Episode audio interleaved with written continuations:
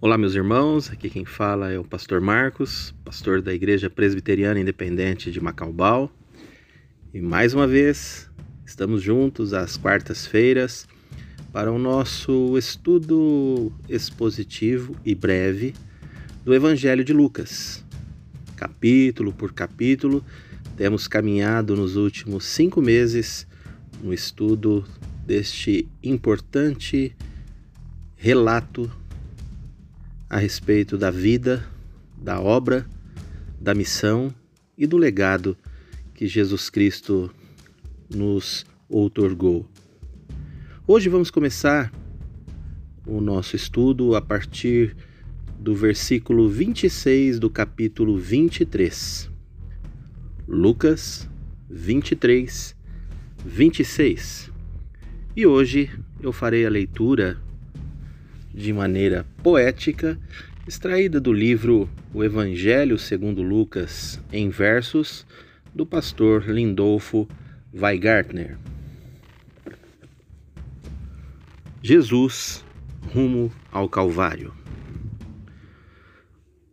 Ao levar Jesus, encontraram um certo Simão Sirineu. Ele vinha do campo e o povo, com seu clamor, o envolveu. Nas costas lhe colocaram a tosca e pesada cruz, que já tinham providenciado, e Simão seguiu a Jesus. Seguia pelo caminho a sôfrega multidão, entre ela muitas mulheres que mostravam sua aflição.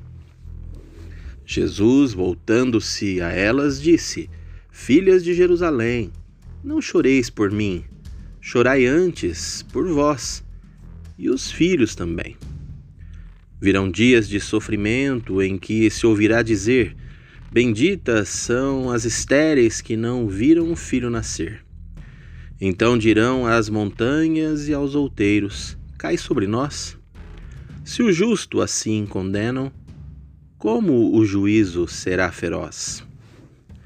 Além de Jesus, levaram dois bandidos na intenção de os crucificar com ele no lugar da execução.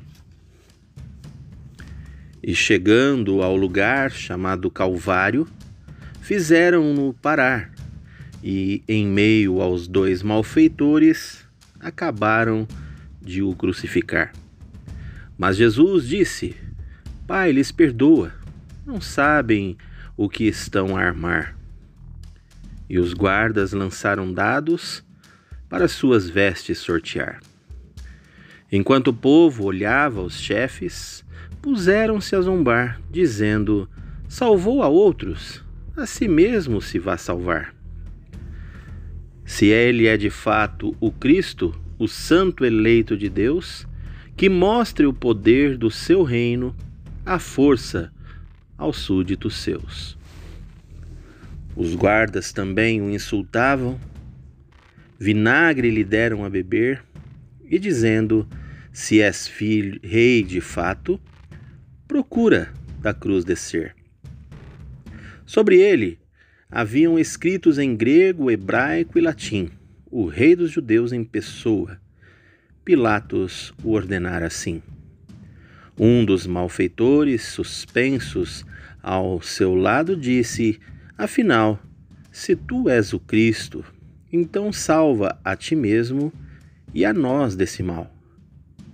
O outro, porém, ao ouvi-lo, repreendeu-o e respondeu: Não temes a Deus nem um pouco, que o mesmo destino te deu?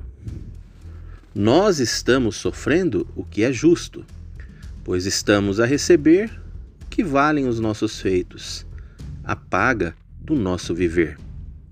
Este não fez nada de injusto e disse, fitando a Jesus: De mim te lembra ao entrares em teu, em teu reino de graça e de luz. Jesus respondeu-lhe: Em verdade, em vão não me pedirás, ainda hoje comigo no paraíso estarás. Por volta do meio-dia, o sol se obscureceu, e até às três horas da tarde, escuridão e terra envolveu. Rasgou-se o véu do templo ao ouvirem Jesus bradar: Pai, meu espírito nessa hora a ti quero entregar. Tendo dito aquelas palavras, inclinou a cabeça e morreu. E assim, na vida e na morte, à volta do Pai, se à vontade do Pai se rendeu. À vista do acontecido, o próprio centurião, dando glórias a Deus, dizia: Este homem era justo e bom. Toda a multidão que acorrera para tudo ver e apreciar, retirou-se, arrependida e perturbada, a silenciar. E todos os seus conhecidos e adeptos houveram por bem manter-se a certa distância e assim fizeram também. As mulheres que da Galiléia tinham acompanhado o Senhor, de longe olharam pasmadas, não podendo esconder sua dor.